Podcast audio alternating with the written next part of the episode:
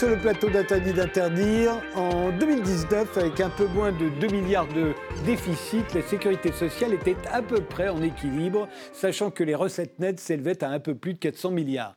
Mais cette année, on s'attend à un trou de plus de 38 milliards, un niveau extrêmement élevé, proche de celui de 2020, dû en particulier à la pandémie de Covid-19. Alors il y avait le projet de grande sécu qui a fait couler beaucoup d'encre, l'idée étant que la quasi-totalité des remboursements soit prise en charge par l'assurance maladie au détriment des mutuelles, mais le ministre de la Santé, Olivier Véran, aurait abandonné le projet d'après le point.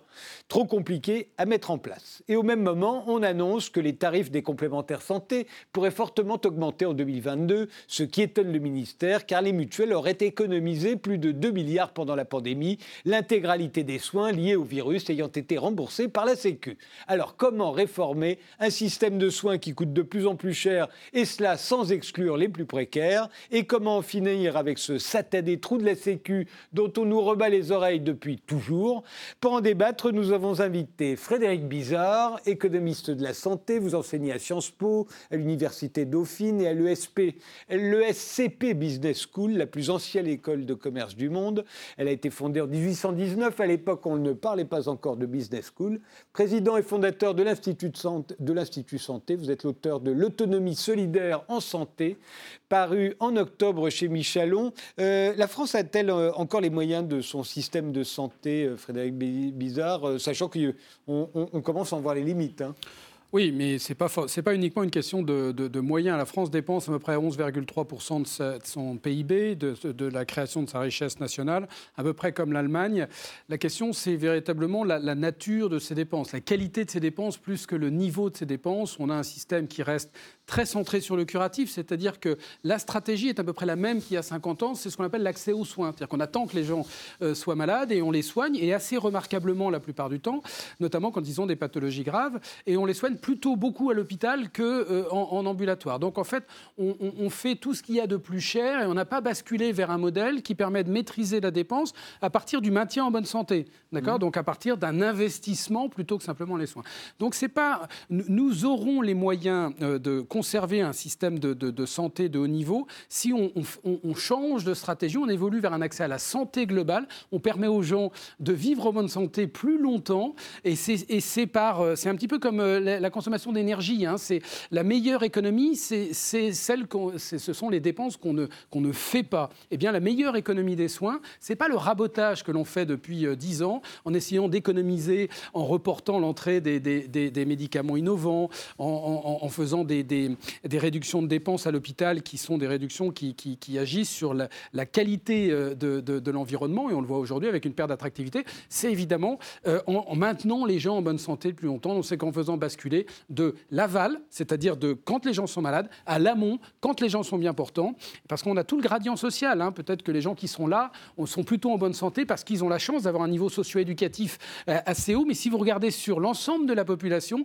vous avez des inégalités sociales de santé qui sont beaucoup plus importants en France euh, qu'en moyenne dans l'Union européenne, parce qu'on n'agit pas en amont là où, où, sont les bonnes économies. Ça ne veut pas dire que c'est gratuit, hein, le maintien en bonne santé, c'est de l'investissement dans le capital humain. Jean-Jacques Verchet, vous êtes euh, président de la Mutuelle de France Unie et de l'Union de réassurance et de substitution sociale, président fondateur et administrateur de l'Union nationale alternative, mutualiste. Vous être le président historique. Euh, à votre avis, la France a, les moyens de conserver euh, son système de soins? Oui, je pense qu'elle a largement les moyens de le conserver, voire même de l'améliorer.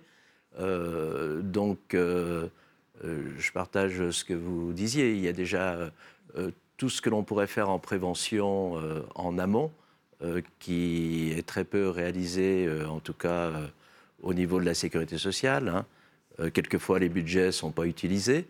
donc, sur la prévention, c'est déjà en amont une manière de maintenir la population en meilleure santé. Après, y a en, France, on a un gros problème quand même, c'est l'accès aux soins. et c'est vrai que selon, il faut parler aussi des déserts médicaux. Euh, parce qu'il y a une partie de la population euh, qui peine. Enfin, on a pas mal de, collègues mutualistes euh, dans les régions centres où on peine à trouver des professionnels de santé. après, il y a quand même un gros souci. Si on voudrait une sécurité sociale universelle, c'est quand même le traitement du secteur 2. parce que c'est quoi le secteur 2 Le secteur 2, c'est les spécialistes qui font du dépassement. Hein. Je crois que c'est Raymond Barre qui avait autorisé ça du temps où il était Premier ministre. Et euh, ça, ça nuit quand même à, l'accès, en tout cas, des spécialistes, puisqu'on peut quand même trouver des généralistes euh, en secteur 1, bien que la démographie médicale, plus les nouvelles habitudes des jeunes médecins, euh, font qu'ils font plus 70 heures comme ça se faisait il y a, il y a 10, 15 ans.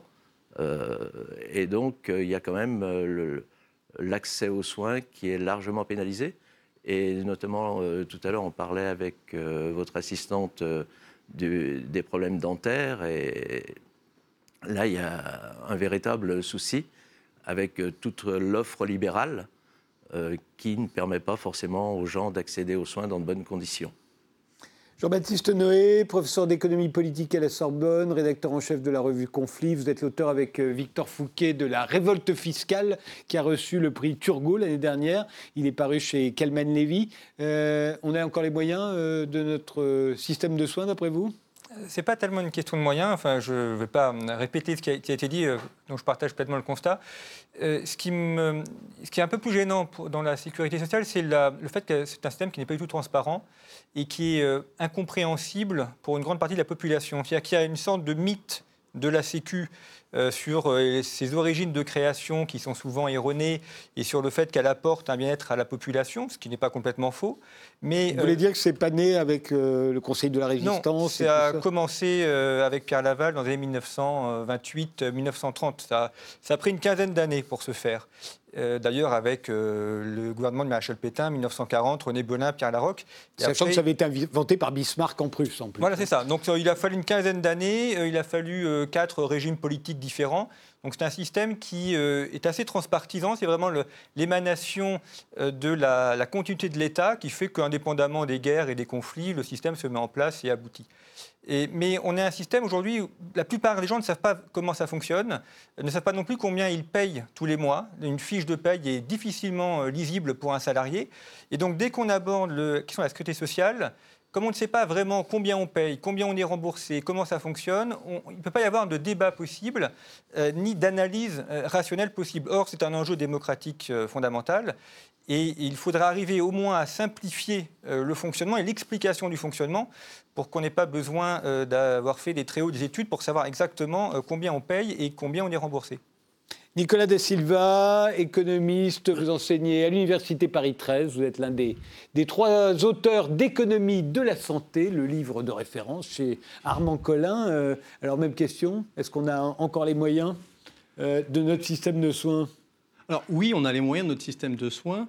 Euh, et moi, je tournerai la question autrement. C'est est-ce que notre système de soins a encore les moyens de l'austérité mhm. euh, et des crises du capitalisme? Euh, Voilà un petit peu, peu l'enjeu. Et la première chose à faire, peut-être, c'est de dédramatiser l'enjeu, l'enjeu du trou de la Sécu, l'enjeu du déficit de la Sécu, parce que toutes ces questions, en fait, elles anesthésient le débat parce que voilà, les mots, les chiffres sont en ordre de bataille. Euh, vous rendez bien euh, vous rendez bien compte euh, il y a des déficits avec des chiffres qu'on n'est même pas capable de, se, matérialiser. Et évidemment, tout de suite, on se dit ah bah il faut bien, il faut bien pour la sauver, mmh. pratiquer la saignée. Non, il faut dédramatiser. Il faut se dire que dès le début, la sécurité sociale est contestée sur, sur, sur sa capacité à être à l'équilibre. Qu'on place le début en 1945 ou euh, bien avant euh, les gouvernements euh, dont vous avez parlé. la sécurité sociale et l'organisation collective de la santé en France a toujours été critiquée sur différents modes pour dire que ça coûtait trop cher, que ça a incité à la fainéantise, ça a incité à la consommation non justifiée de soins. Bien, tout ça, en fait, on n'est pas du tout capable de le démontrer. Et au contraire, comme vous l'avez dit, l'un de nos grands problèmes aujourd'hui, c'est le problème de l'accès aux soins, avec beaucoup de gens qui renoncent à accéder à des soins euh, la pandémie a montré avec euh, euh, éclat que notre problème, ce n'était pas un problème d'argent. Quand il a fallu mettre l'argent pour assurer un accès aux soins à tous, pour enfin donner des moyens aux hôpitaux et pas encore suffisamment. Mais on a pu le faire. Et toutes ces questions qui avaient anesthésié le débat public pendant des années, la dette, le déficit, etc., etc., euh, elles se sont plus posées momentanément. Aujourd'hui, elles se reposent. Pourquoi? Non pas parce qu'elles sont redevenues réelles d'un point de vue euh, monétaire, budgétaire, mais elles se reposent parce qu'il y a un agenda politique qui est de remettre en cause la sécurité sociale. Alors qu'au contraire, il faudrait l'étendre, notamment avec le projet de grande sécurité. Alors justement, le, trou de la Sécu, dont on nous parle depuis toujours, euh, vous vous dites, euh, il existe ou il n'existe pas? Alors le trou de la Sécu, c'est un concept rhétorique pour, euh, comme je le disais, anesthésier le débat. À partir du moment où on dit trou de la Sécu, on se dit ah, il va falloir faire des réformes et systématiquement, on se dit des réformes pour réduire les dépenses. Alors que lorsqu'on a une analyse comptable, on peut adopter déjà un vocabulaire un petit peu différent et essayer de déterminer l'origine de, euh, de, ce déficit. Euh, qui a un déficit de la sécurité sociale, c'est vrai. Mais la question, c'est d'où il vient. Et en fait, il vient de la politique de l'État qui, euh, constamment, ces dernières décennies, a déshabillé la sécurité sociale en pratiquant des politiques qui visaient à réduire les cotisations sociales, qui étaient des politiques pour l'emploi. On voit bien que ça n'a pas marché. Donc euh, la sécurité sociale, elle est en déficit non seulement à cause des politiques de l'État, mais elle est aussi en déficit, comme je le disais tout à l'heure, à cause des crises du capitalisme. Quels sont les grands moments de grand déficit de la sécurité sociale? La dernière fois, c'était en 2009. Entre 2008 et 2009, le trou de la Sécu, comme on l'appelle, double. Pourquoi? Parce qu'entre-temps, il y a le capitalisme américain et le nôtre qui se sont euh, euh, partiellement effondrés. Et en fait, aujourd'hui aussi, la plus grande raison pour laquelle il y a un déficit de la sécurité sociale, c'est l'écroulement euh, des, recettes. Et cet écroulement des recettes, c'est peut-être ce dont il faut euh, parler de façon plus importante. D'accord, euh, Jean-Baptiste Noé Oui, écroulement des recettes, il y a... Pour, pour prendre un salaire médian, par exemple, donc quelqu'un qui va gagner à peu près 1700 euros brut, il va, entre cotisation salariale et patronale, il paye à peu près 1070 euros entre la branche retraite et la branche santé. Donc ça fait euh, plus de 1000 euros euh, payés tous les mois, cotisés tous les mois pour la Sécu, branche euh, retraite ou santé, ce qui est un chiffre important. Et, donc, on, a cette difficulté à, matérialiser le coût réel. C'est d'ailleurs un des problèmes aussi du fait qu'on est remboursé automatiquement. C'est-à-dire qu'on ne sait plus combien va coûter une cotisation chez le médecin, combien coûtent des médicaments. Donc, on est dans une logique de déresponsabilisation, ce qui fait que le, débat est, est, rendu difficile. déjà, si on était remboursé a posteriori, on, saurait exactement combien on a payé. Et, donc on se rendrait compte aussi du coût hein, d'un médicament. Et, mais, là, vous ne répondez pas sur le trou lui-même. Le trou, il existe ou il n'existe pas? Ah ben, Le trou, il est de, je crois, 20, projeté de 20 milliards d'euros euh, dans le budget euh, de la sécurité sociale voté à l'Assemblée nationale. Donc, plus, plus, 38, 38. Euh, peut-être un peu plus, voilà, ça dépend 38. ce qu'on fait rentrer dedans. Euh, donc euh, c'est un déficit qui est, important. Euh, mais ça dépend ce qu'on y met à l'intérieur, parce qu'il y, y, a différentes branches. Donc selon les branches qu'on y met, le trou peut varier. il y a la question aussi de la fraude autour des fausses cartes vitales, autour des abus de médicaments. Et puis un des problèmes du domaine de la santé, c'est la distinction entre ceux qui travaillent effectivement dans la santé, infirmiers et médecins, et tout l'appareil administratif, qui est plus important en France qu'en Allemagne, et qui a un coût, alors que ce n'est pas directement directement dévolu à, la santé. Très bizarre. Alors, c'est de reprendre deux, trois points quand même qui, qui, qui, à mon avis, euh, nécessitent un petit peu d'explication. D'abord, pourquoi notre système de soins est par terre aujourd'hui? Ça a, été, ça a été objectivement un des meilleurs au XXe siècle justement dans l'accès aux soins. La, première génération des systèmes de santé qu'on a vu partout dans les pays développés, c'était des systèmes qui avaient justement à vocation à donner un accès aux soins, c'est-à-dire à médicaliser l'ensemble des territoires. Puisque c'est la première étape, quand on travaille avec des pays émergents, on essaye que tout le monde ait un accès aux soins avant de se préoccuper plus davantage de questions de maintien en bonne santé, de faire en sorte que les gens vivent en bonne santé plus longtemps. Ça, on l'a fait de façon remarquable. C'est-à-dire que, et je ne pense pas qu'aujourd'hui on puisse dire que le premier problème en France, c'est l'accès aux soins. Il y a assez peu d'injustices en matière d'accès aux soins en France, même si la situation se dégrade. Vous avez plus de 6 millions de personnes qui ont des difficultés à aller voir un médecin généraliste. Donc ça devient un problème. Mais la faille du système euh, de soins français, il est dans sa constitution originelle qui est de privilégier uniquement cet accès aux soins. Pourquoi c'est un problème? Parce que vous avez trois transitions. Et, ce qu'il faut comprendre, c'est que c'est l'environnement qui, a radicalement changé et pas notre système qui est tout d'un coup devenu euh, euh, complètement désuet. Mais il est plus adapté à l'environnement. Vous avez la première transition qui est la transition démographique. Le fait que vous ayez un basculement où vous avez plus de gens qui ont euh, plus de 60 ans par rapport à des gens qui ont moins de 20 ans pose un problème, comme ça a été très bien dit, d'équilibre dans les recettes, puisque vous avez des recettes qui sont basées sur principalement les revenus des actifs. À partir du moment où vous avez un ratio actif sur inactif qui baisse, forcément, vous avez l'assiette de financement. Mais ça pose aussi un problème du fait que, comme vous avez une corrélation, c'est-à-dire un lien entre le fait que vous soyez âgé et le fait que vous ayez potentiellement des maladies, et que comme on ne vous a pas tellement bien éduqué dans ce maintien en bonne santé, dans cette éducation à la santé, ben là, vous avez, et on l'a vu avec le Covid, parce qu'on a vu que c'était en fait euh, les États-Unis, la France, un certain nombre de pays qui avaient une vulnérabilité très forte. Les États-Unis avec leur taux d'obésité, et la France avec le nombre de personnes qui avaient des affections de longue durée. Or, ce sont ces personnes-là qui sont en situation fragile. Et si vous avez en effet aujourd'hui un problème de financement de cet accès aux soins, c'est dû, on pourrait, on va en dire deux mots probablement, c'est dû à, l'ineptie de ce système de complémentaire santé, que vous avez un deuxième étage qui est, qui est absolument illisible, comme ça a été dit, c'est-à-dire que les Français ne, ne, ne, savent pas qui finance quoi. Comme vous avez un deuxième étage quasiment généralisé, vous avez, et ce n'est pas la, la, faute des assureurs, c'est que c'est le système qui est, en, qui est en cause, vous avez des surcoûts administratifs absolument colossaux, une quinzaine de milliards. Puisque quand vous allez euh, à la pharmacie et que vous en sortez, ou vous sortez votre carte vitale et plus votre carte bleue, mais en fait, ce qui fait que vous ne sortez plus votre carte bleue, c'est que 96% des Français ont une couverture complémentaire qui va prendre à sa charge mais des, dépenses qui, qui, qui, ne devraient pas être prises en charge par une assurance, parce que ce sont de petites dépenses quand vous allez à la, pharmacie. Donc, vous avez aujourd'hui un problème de financement d'accès aux soins parce que vous avez une assurance euh, maladie donc publique qui est concentrée pour les deux tiers de ces dépenses sur 12 millions de Français qui ont des affections de longue durée. Et donc, vous avez 54 euh, millions de Français qui se partagent, si vous voulez, un tiers de ces dépenses d'assurance maladie. Et, le phénomène ne va aller que de façon croissante, puisqu'on s'attend en 2025 à avoir à peu près près de 80% des dépenses d'assurance maladie concentrées sur ce qu'on appelle le gros risque, les affections de longue durée. Que fait-on du reste? Là, en effet, on a des trous dans la raquette qui fait que les, Français, ont, qui, à qui on a quand même donné le réflexe de euh, faire payer les dépenses de soins par un assureur, vous savez qu'en France, on se targue à peu près tous les jours, surtout les, assureurs privés, de dire Mais vous vous rendez compte que grâce à nous, euh, vous avez que 7% de reste à charge contre 20% sur la moyenne des pays développés.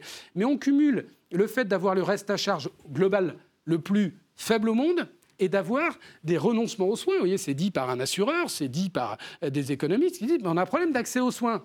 Et pourtant, on est le pays avec la couverture assurantielle, mais de très loin, la plus large. Donc il y a bien un problème dans l'organisation de cette assurance. Et donc, pour revenir sur la grande sécu, le gouvernement a raison de mettre sur la table, de se dire, il faut qu'on mette sur la table cette architecture de financement.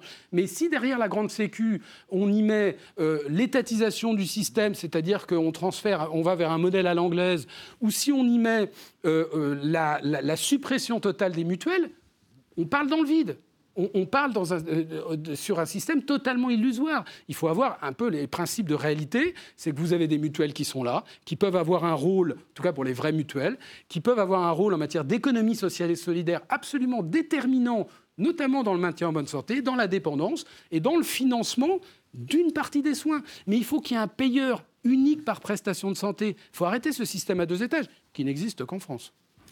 Jean-Jacques Verchet, oui, le mutualiste. Nous, on, fait, on, fait, partie des mutuelles euh, qui ont toujours soutenu la sécurité sociale dès son origine. Euh, parce que dans le mouvement mutualiste, je, pas, euh, il, y a deux, il y a deux grandes familles mutualistes. Et donc, on fait partie des mutuelles issues des mutuelles de travailleurs qui ont, dès l'origine, soutenu la sécurité sociale. Et je dirais que c'est par défaut qu'aujourd'hui, on, on fait du complémentaire. Parce que je veux dire, je préside en Haute-Savoie euh, deux structures, une structure complémentaire et des centres de santé. On a quand même 250 personnes dans les centres de santé où on fait de la prévention et de l'accès aux soins. Euh, donc, euh, dans la mutualité, il y a quand même, différentes tendances. Et donc, nous, on est pour une sécurité sociale universelle et qui prenne en charge la totalité des dépenses. Mais pour cela, ça peut se faire que dans un système où, quelque part, on contraint les remboursements, c'est-à-dire qu'on abandonne, enfin qu'on supprime le secteur 2, qu'on limite toutes les dépenses hospitalières avec la chambre particulière, le forfait hospitalier. Euh, tout ça, il faut que ça soit pris en charge et de manière cohérente. Après, euh, moi, je ne crois pas du tout à la grande sécurité sociale euh, pour deux raisons. C'est parce que vous parliez à juste titre des ALD. Et je crois, et après, il y a un autre. donc, les ALD, c'est les gens qui ont des maladies chroniques. Et les gens qui ont des maladies chroniques ne peuvent pas intéresser les assureurs. je veux dire, personnellement, j'ai un diabète, ça doit coûter 300 euros par mois.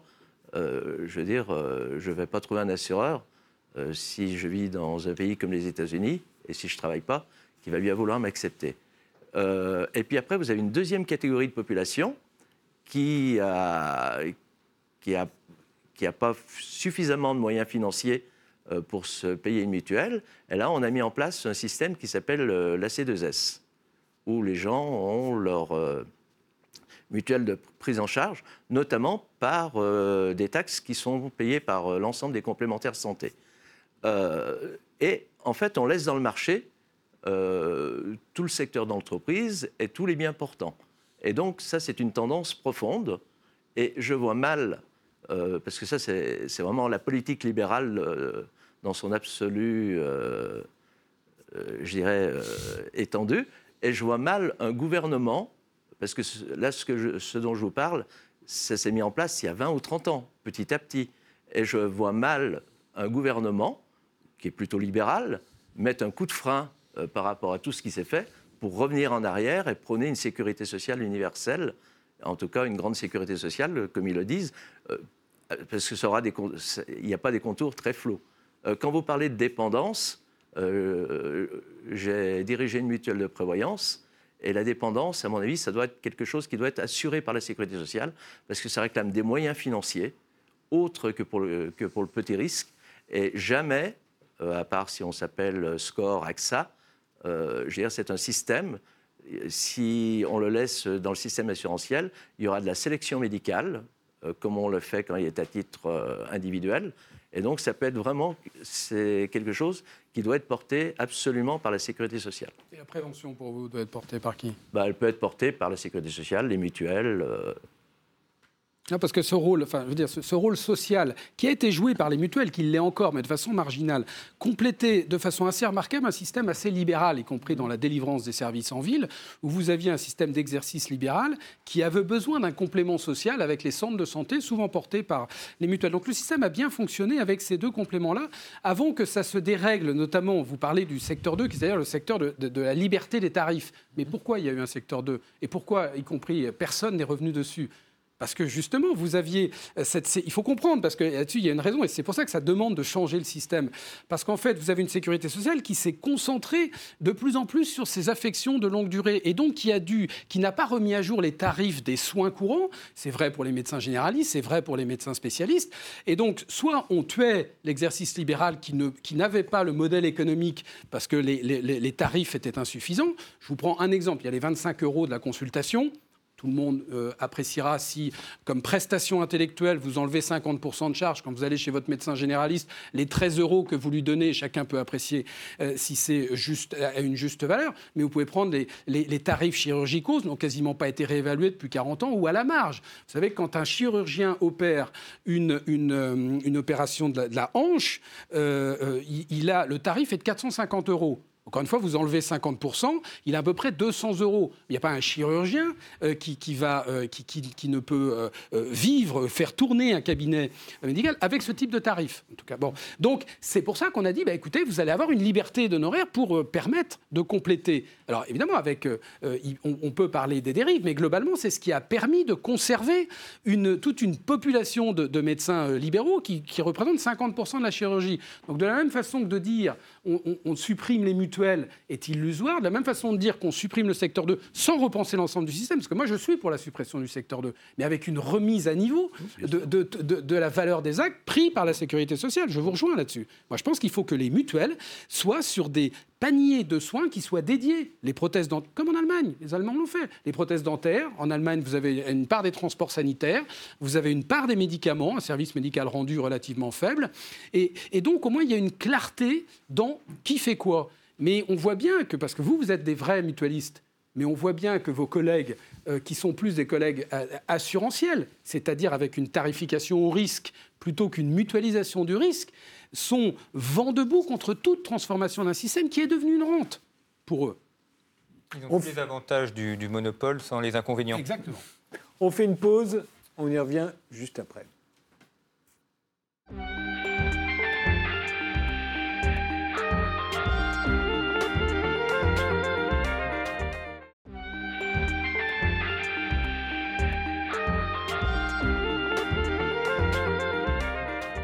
Quel avenir euh, pour la Sécu? On reprend notre débat avec Frédéric Bizarre, euh, qui est président de l'Institut Santé, avec Jean-Jacques euh, Verchet, qui est président de la Mutuelle de France Unie, Jean-Baptiste Noé, qui est professeur d'économie politique à la Sorbonne, et Nicolas Da Silva, qui est économiste de la santé. La parole est à vous, Nicolas Da Silva. On parlait de la grande Sécu. Merci. Projet normalement abandonné aujourd'hui, trop difficile à mettre en place, aurait dit Olivier Véran. Oui, bien sûr, c'est ce qu'il dit. Euh, ça ne veut pas dire que c'est vrai. J'aimerais simplement revenir un instant en arrière euh, quand on parlait euh, juste avant la pause de, de, la question de la prévention, qui est une question très importante.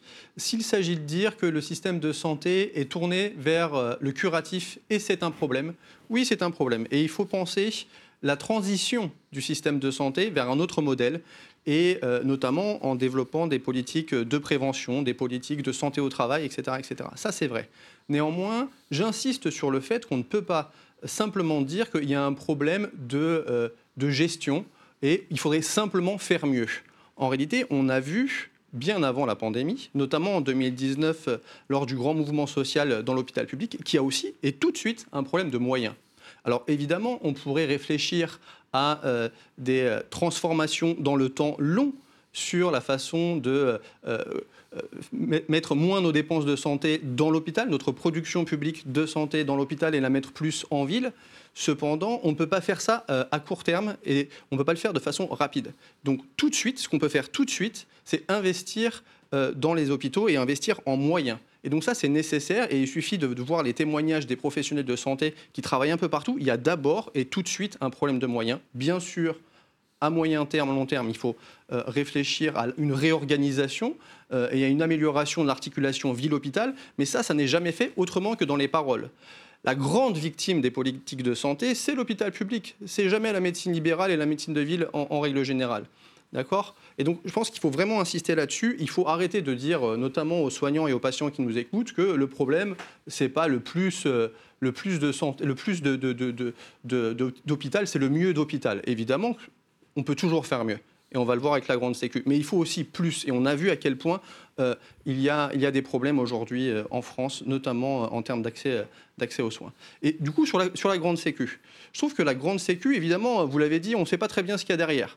Mais de ce qu'on a compris, en fait, c'est une réforme d'efficacité, une réforme de justice sociale. Pourquoi? Parce que les complémentaires santé euh, telles qu'elles existent aujourd'hui, elles sont euh, chères et inefficaces euh, et pardon injustes. Elles sont chères au sens où elles nous coûtent plus cher en termes de frais de gestion que la sécurité sociale.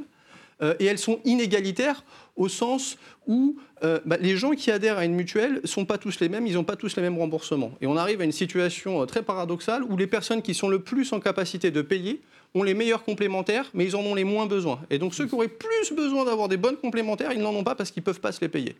Donc euh, qu'on aime la rigueur budgétaire ou la justice sociale, étendre la Sécu pour en finir avec ce système à complémentaire, euh, c'est une réforme qu'il faut faire Ça, de C'était le but de la grande Sécu. Hein. C'était que le tout but. soit pris en charge par l'assurance maladie obligatoire et puis rien par les mutuelles. Non, alors c'était pas tout. C'était la part qu'on appelle la part ticket modérateur.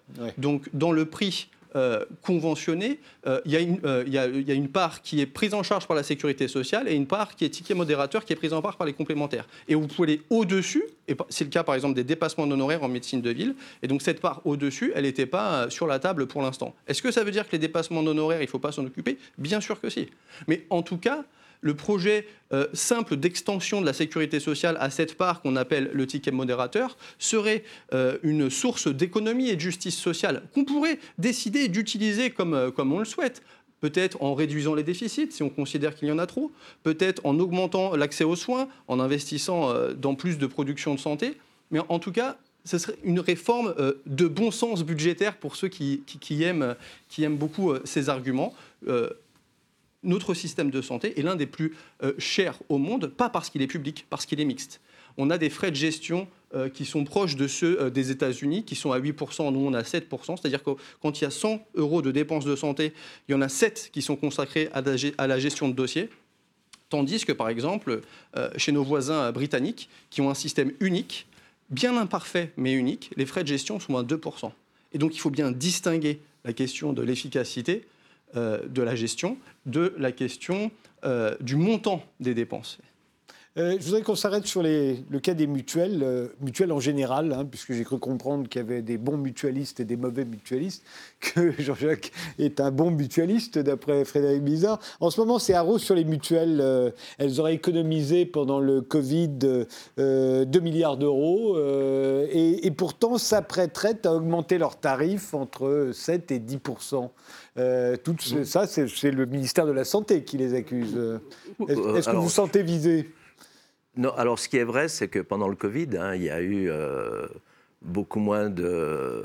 tout a été pris en charge par. il n'y a pas que ça. Enfin, je veux dire, plus personne n'allait chez le dentiste, plus personne. même aller voir son médecin, ou... donc il y a eu un ralentissement très fort. consommation médicale, comme, pour le reste de la consommation. Voilà. donc ça, c'est vrai. Euh, Donc économie d'un côté. Il y a une économie sur l'année 2020, euh, mmh. euh, ça qui est très clair. Donc ce qu'il faut savoir, c'est qu'il y a eu des taxes qui ont été, je crois, à hauteur de 2,70%, si je ne dis pas de bêtises. qui ont été prélevées sur les excédents des mutuelles. Après, il y a eu la taxe Covid. voilà, il y a eu la taxe Covid. Après, quand on parle des mutuelles, on parle des mutualistes, parce que derrière, c'est quand même le mutualiste qui paye. Hein. Mmh. Enfin, je veux dire, après, il faut savoir aussi euh, qu'en gros, euh, il y a entre 15% pour les contrats responsables et 20% euh, pour les contrats non responsables. Et j'attire votre attention, les contrats non responsables, c'est les gens les plus modestes qui n'ont pas pu accéder aux contrats responsables qu'on a laissés dans des contrats non responsables, mmh. c'est-à-dire qu'ils sont remboursés moins que les autres. Moins que les autres. Et ces gens-là, on les taxe à 20%. c'est-à-dire aujourd'hui, la mutualité, elle est plus taxée que McDonald's. Euh, qui, euh, si vous prenez un hamburger emporté, qui est mauvais pour la santé en plus, on est à 5,50. Donc là-dessus, après, quand on parle des frais de gestion des mutuelles, moi je suis tout à fait d'accord, puisque nous, on est pour une sécurité sociale à 100%, mais il ne faut pas non plus dire que les mutualistes sont de mauvais gestionnaires, parce que l'assiette de cotisation d'une mutuelle, en moyenne, c'est 1000 euros. Euh, l'assiette d'une cotisation de la Sécu, c'est 7000 euros. Donc, comment, comment expliquez-vous alors que cette augmentation des tarifs bah, je pense prévu pour 2022 euh, Alors, il y a une augmentation des tarifs sur 2021 qui est très claire. Et elle est due au rattrapage de soins sur 2020 où les gens ne euh, sont pas allés chez le médecin, là ils y sont allés, donc ça a coûté cher aux mutuelles. Bah, ça, on a une augmentation des dépenses de santé importante euh, sur l'exercice 2021 et la mutuelle que je préside sera à peine à l'équilibre sur l'année 2021 due à l'augmentation des dépenses de santé, puisqu'on a aussi, euh, sur l'année, euh, sur l'exercice au 1er janvier 2021, on a euh, volontairement très peu augmenté nos cotisations, puisqu'on a augmenté à peu près d'un pour cent en moyenne. Frédéric Bizarre, à sur les mutuelles Non, mais enfin, c'est pas parce que j'ai sorti il y a quelques années un livre qui s'appelle Complémentaire santé, le scandale, qui est une chose fait, où, j'ai un petit peu détricoté le système et, la Cour des comptes a repris 80% de mes arguments il y a six mois. Donc, je crois que le constat, il doit être partagé. D'accord? Il n'est pas évidemment partagé par le monde euh, assurantiel, qui évidemment y trouve euh, son compte, mais il est partagé, je partage en grande partie euh, ce qui a été dit là.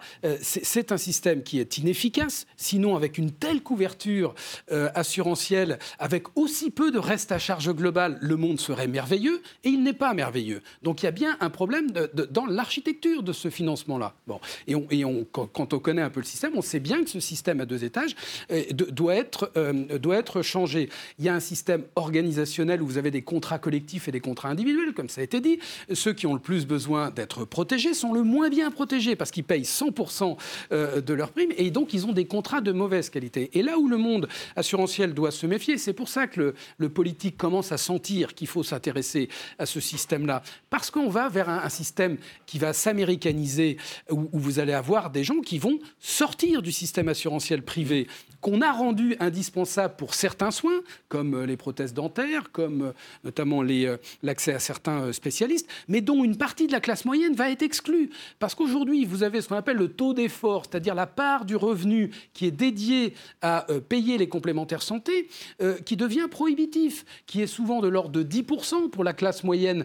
La, classe moyenne, vous avez aujourd'hui un mois, un, mois et demi de revenus d'un couple de, retraités qui est dédié à ce financement-là, avec un retour sur ce financement en termes d'accès aux soins qui est absolument insuffisant. Donc, évidemment, les gens vont sortir de ce système-là, et donc sur un plan politique, ça pose un problème. Et c'est pour ça que, et, que les, le, euh, le gouvernement sent bien que, de toute façon, il faut, sauf qu'encore une fois, il faut savoir que le, système de financement, c'est ce qu'il y a de plus structurant. En Angleterre, vous avez la santé gratuite. Quand j'entends, je crois percevoir que euh, vous, êtes pour une santé 100% remboursée, mais c'est plus un modèle à la française. Vous allez vers un modèle à l'anglaise. À ce moment-là, vous, vous dédiez à l'État, payé en grande partie par l'impôt, mais à la limite peu importe, le rôle d'opérateur et vous avez un système à deux vitesses qui est assumé. Vous avez un filet de sécurité qui est fait qu'on fait le mieux possible avec l'argent qu'on a euh, pour le peuple et ceux qui veulent un système plus performant, qualitatif, vont dans le privé, qui n'est plus euh, euh, mixte avec le système public, qui est euh, à la marge du système avec un financement privé, un système à l'anglaise. Moi, je crois, pourquoi pas, mais je ne crois pas que ça soit adapté à la, à la, à la culture française qui est épris d'égalité, de liberté vous n'avez aussi plus de liberté de choix de votre professionnel de santé. Le, système à deux vitesses, c'est aujourd'hui en France déjà. Oui, parce qu'il se dégrade. Il faut pas, non, mais parce qu'il se dégrade. non, mais il n'est pas structuré à deux vitesses. Ce que je veux ah, dire, c'est qu'il n'était pas structuré à deux vitesses. Il était structuré déjà. Enfin, ça, c'est ah, pas un risque. Mais parce qu'il C'est la réalité aujourd'hui. Oui, mais il se dégrade, parce que monsieur, parce qu'il se dégrade. D'accord? Donc c'est bien pour ça qu'il faut le repenser. Mais comment est-ce qu'on le repense? Est-ce qu'on va vers un système, encore une fois, à l'anglaise, à l'américaine, ou est-ce qu'on réinvente un modèle à la française? Et dans le modèle à la française, vous n'avez pas la santé gratuite. Vous avez une participation financière aux soins courants qu'on appelle le ticket modérateur qui est absolument structurant dans le système. Donc, et, c'est pour ça qu'avec 78% de niveau de prise en charge par l'assurance maladie, le problème n'est pas cette, euh, ce, montant global de prise en charge. Il est plutôt supérieur à la majorité des pays. Mais là, c'est une discussion entre ceux qui veulent aller, encore une fois, vers un remboursement à 100%. Mais il faut aller au bout de la logique. Vous n'avez plus de liberté de choix de votre professionnel de santé et vous avez un système de file d'attente. Hein. Lorsque vous avez une santé gratuite, la maîtrise des dépenses, ou sinon vous nous direz comment vous faites, euh, c'est par les files d'attente. Et ça marche remarquablement bien. Hein. En Angleterre, c'est 9% contre 11% de nous euh, de PIB. Sauf que vous avez 6 millions d'Anglais qui attendent euh, des consultations prévues ou des opérations prévues. Et je pense que ça, socialement, en France, c'est pas tenable. C'est une gestion de la pénurie. Et c'est un des problèmes, comme on est focalisé sur les coûts et sur les déficits. Euh, on est dans une gestion uniquement de, maintenir le, mieux possible le, trou de la Sécu ou le budget de déficit de la Sécu. Et donc une des raisons, par pour, enfin une des raisons, c'est pas la seule cause, mais du manque de, médecins aujourd'hui ou de praticiens de la santé, c'est ce qu'on a réduit euh, le nombre de médecins en disant ben, moins il y en aura, euh, moins ils iront, moins ils iront se faire soigner, donc moins il y aura de dépenses en 1995 ou 16 où on a euh, engagé euh, des médecins à partir à la santé, à la retraite parfois de, façon anticipée en disant bah, comme ça on a trop de médecins donc euh, on en aura moins et donc on aura moins de dépenses. Et aujourd'hui au contraire on a des, déserts médicaux, y compris d'ailleurs dans les villes et dans les grandes métropoles. Et un autre, une autre conséquence aussi, on l'a vu, ça a été, la, crise de Covid a été un révélateur en fait des systèmes qui fonctionnaient mmh. bien ou, moins bien, qui est sur le plafonnement des prix du médicament. Euh, puisque les industries de la santé euh, ont des coûts hein, de, production d'un médicament, ont des coûts de, recherche, d'innovation, et donc il faut ensuite euh, payer ces coûts par la vente du médicament. Or, comme le budget, de la Sécu est focalisé uniquement sur les coûts, il fixe hein, le prix du médicament non pas en fonction de ce que ça coûte à produire, mais en fonction de ce que ça va limiter en matière de dépenses. Et une des raisons pour lesquelles on a vu partir des années 2015, et ça s'est accéléré début des années 2020, 2019-2020 euh, une délocalisation des usines de production de médicaments. C'était euh, en réalité pour faire baisser les coûts de production de manière à pouvoir euh, limiter la baisse du prix des médicaments. Alors après, on s'en est plaint en disant on a perdu un savoir-faire industriel, on a perdu une partie de la chaîne de production, ce qui est vrai. mais il faut bien se rendre compte que le, le, budget de la Sécu étant focalisé uniquement sur la limitation du prix, on est en train de détruire cette industrie du médicament dont on s'est rendu compte qu'elle était extrêmement importante et elle est en plus elle est extrêmement complexe parce qu'on voit souvent les grands les, les, entreprises phares euh, comme Sanofi ou d'autres, il y a tout un réseau de PME qui vivent aussi de ça. Et donc, quand on pense la santé, il faut penser aux euh, les infirmières, euh, les médecins généralistes, les spécialistes, mais aussi toute cette industrie de fabrication des prothèses, des bases de médicaments, de l'ensemble, même des, des, de ce qui permet de, par exemple, enfin, de, flacons qui permet de tenir le vaccin. Et ça, c'est tout un écosystème euh, qui est de plus en plus brinque-ballant par le fait qu'on euh, a l'architecture qui est en train de s'effriter. Nicolas De Silva Je vais le redire, euh, excusez-moi de, me répéter beaucoup. De mon point de vue, la sécurité sociale est en pleine santé financière. Et à mon avis, il faut séparer les sujets. le sujet de la grande sécu, c'est un sujet pour savoir est-ce que oui ou non on peut faire des économies à budget constant la réponse qu'on aurait tendance à dire, c'est que non seulement on peut faire des économies, ces frais de gestion, dont on peut euh, euh, discuter euh, l'étendue, mais qui sont effectivement supérieurs à des systèmes de santé comparables dans le monde. Donc ça, c'est la question de la grande sécu. Ils sont, ces frais de gestion sont très importants. Quand on regarde les frais de gestion euh, des, institutions de la santé en France, vous avez 7 milliards d'euros qui sont dépensés par la sécurité sociale d'un côté et 7 milliards d'euros par, les, complémentaires de l'autre. Or, d'un côté, vous avez la sécurité sociale qui rembourse 75% des dépenses, quand les complémentaires en remboursent à peine 15%. Donc, évidemment, euh, et euh, encore une fois, ça a été dit, il y a un constat qui est de plus en plus largement partagé et par des institutions aussi euh, respectables que la Cour des comptes, par exemple, euh, le, euh, HCAM, au Conseil et l'avenir de l'assurance maladie. Hum, la plupart des économistes reconnaissent ça. Et donc, ces coûts, c'est des surcoûts. Et donc ça, c'est la question de la gestion. Sur la question de la gestion à budget constant, il y a 7 milliards d'économies. On a fait une réforme de l'ISF pour moins que ça. Ensuite, il y a la question du niveau des dépenses et de la régulation de l'offre. Là aussi, entièrement d'accord. Il faut repenser la question des dépassements d'honoraires, il faut euh, repenser la question des relations entre euh, la sécurité sociale et les producteurs, quels qu'ils soient, euh, hôpitaux, médecins, infirmiers, etc., etc.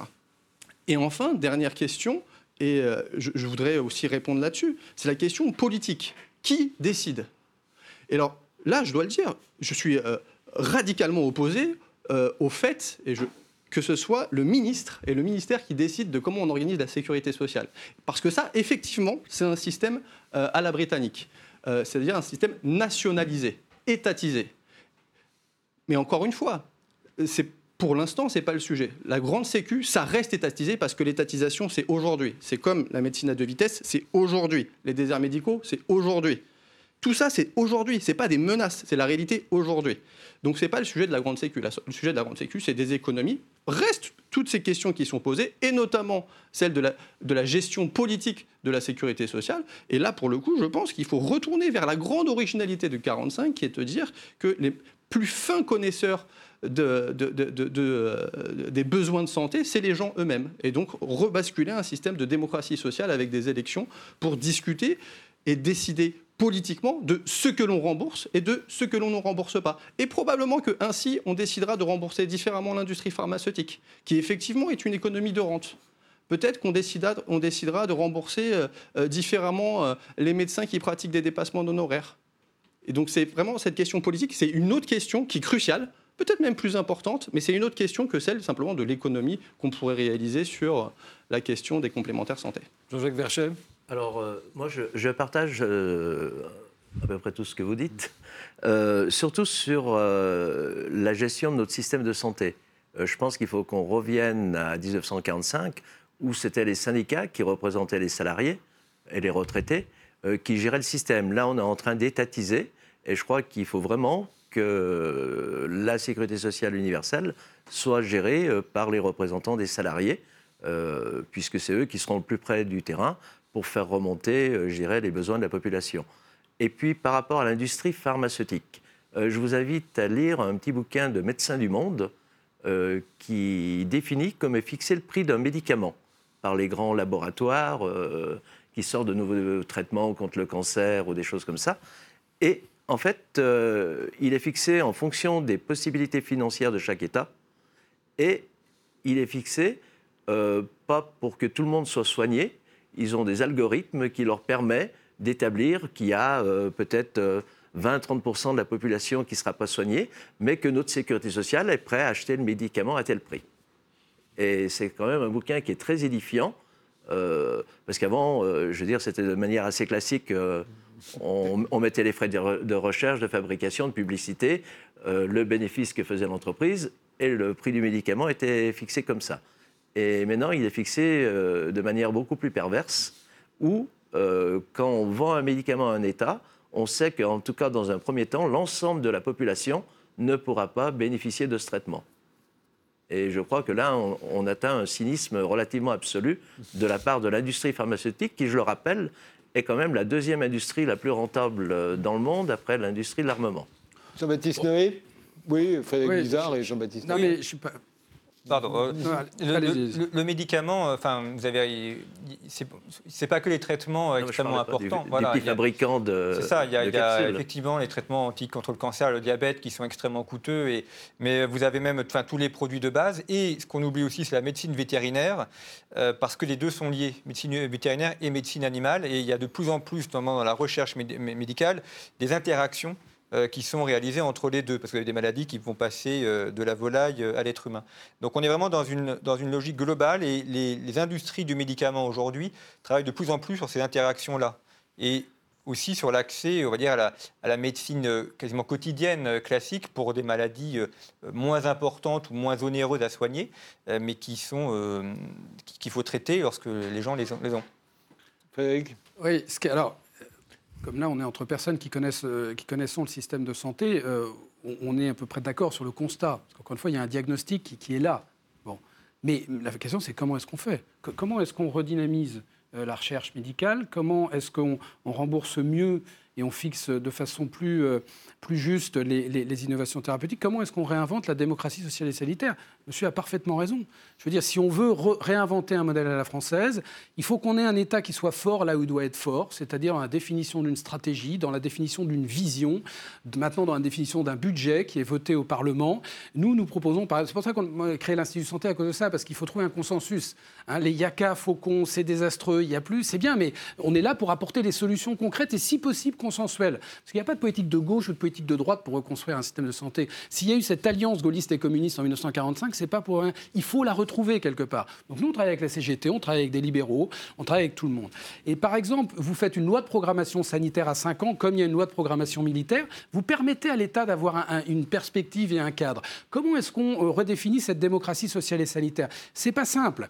Euh, ce que je pense, c'est qu'on a créé les outils. On a par exemple une conférence nationale de santé qui regroupe euh, l'ensemble des acteurs du système, hein, dont six groupes qui sont, mais dont tout le monde se fout, puisqu'on ne lui a pas donné de fonction. Nous avons des comités régionaux, des conseils régionaux sanitaires euh, et d'autonomie qui regroupent l'ensemble des acteurs d'une région et qui font un travail remarquable, mais qui sont consultatifs. Hein. c'est tout le pouvoir est dans les mains de l'État à travers des agences régionales de santé. Nous, ce que nous proposons, c'est que, par exemple, cette conférence nationale devienne le conseil d'administration de l'Union nationale des caisses d'assurance maladie. C'est-à-dire que vous ayez les représentants des acteurs qui aient un vrai rôle il y a peut-être de meilleures idées, il faut les mettre sur la table. Voilà. À l'échelle régionale, il faut, redonner, euh, à nouveau euh, donner une autonomie aux unions régionales de caisses d'assurance maladie qui ont été absorbées dans les agences étatiques. En fait, l'assurance maladie, et d'ailleurs c'était intéressant d'écouter le ministre ce week-end, il, remerciait tous les acteurs sauf l'assurance maladie.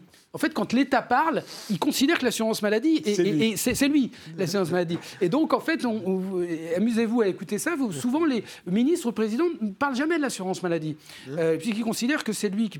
Et donc moi je suis d'accord avec ce, mouvement qu'il faut faire, mais il faut le, faire concrètement. Donc il faut redonner une vraie autonomie à, l'Union, à, l'assurance maladie. Et moi je pense qu'il faut aussi unifier, il faut une gouvernance des soins, parce qu'on a l'hôpital qui est dirigé par l'État, les euh, professionnels de ville qui sont dirigés par l'assurance maladie, et puis euh, le médico-social qui est entre une caisse nationale euh, santé autonomie qui est largement alimentée par les, deniers d'assurance maladie, et puis il y a le département. Bref, il faut reclarifier la gouvernance. La gouvernance, j'aime pas trop simplifier à outrance, mais c'est quand même la mère des réformes. Une fois qu'on a remis sur pied une gouvernance qui permet à l'État d'avoir euh, le rôle qu'il doit avoir, à une démocratie sociale et sanitaire pilotée par l'assurance maladie, euh, vous avez quand même remis sérieusement euh, de, la clarté dans le système.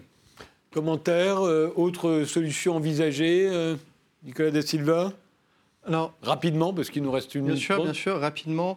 Euh, ce que je voudrais dire, c'est que euh, sur la, question simple, qui est celle de la grande sécu, c'est-à-dire une réforme qui est assez simple, euh, beaucoup, beaucoup plus simple que repolitiser, redémocratiser la sécurité sociale, même si c'est ce qu'il conviendrait de faire. Sur cette réforme 5, on, on, peut voir à quel point finalement notre système de santé est un système rentier. Euh, pourquoi? Parce qu'en fait, on a un système de santé euh, qui est euh, public, mais qui est parasité par des intérêts qui sont les intérêts de, des complémentaires santé, qui, pour le coup, ne sont pas suffisamment efficaces et qui sont, comment dire, inégalitaires, parasités par l'industrie pharmaceutique, parasité par euh, les euh, médecins libéraux, en tout cas la frange la plus libérale et la plus combative d'un point de vue politique. Et donc on a un système qui est public, mais sur lequel on n'a pas la main, parce qu'il y a toutes ces rentes qui rendent impossible euh, la, prise de décision citoyenne. Autre niveau de parasitage, c'est la bureaucratisation, qui est réel. C'est un vrai problème, la bureaucratisation. Euh, c'est le, le, le, négatif photographique de l'absence de démocratie. Euh, on a créé plein d'agences de santé avec des gens dedans qui sont probablement euh, très compétents, experts. je pourrais en être, donc je me mets dedans. et ce sont ces gens-là qui décident au nom de tous les autres. Et donc c'est pour ça que moi ce que j'invite à penser, c'est justement comment est-ce qu'on fait pour redémocratiser le système de santé. Et j'invite les gens qui nous écoutent à lire et à se renseigner. Parce que la situation paraît évidente. Il y a des dépenses qui sont extravagantes dans des choses qui ne devraient pas être euh, dépensées, et pourtant on continue. Pourquoi? Parce que l'enjeu est d'abord politique plus qu'économique. Je vous remercie tous les quatre d'avoir participé à ce débat. Merci de nous avoir suivis et rendez-vous au prochain numéro.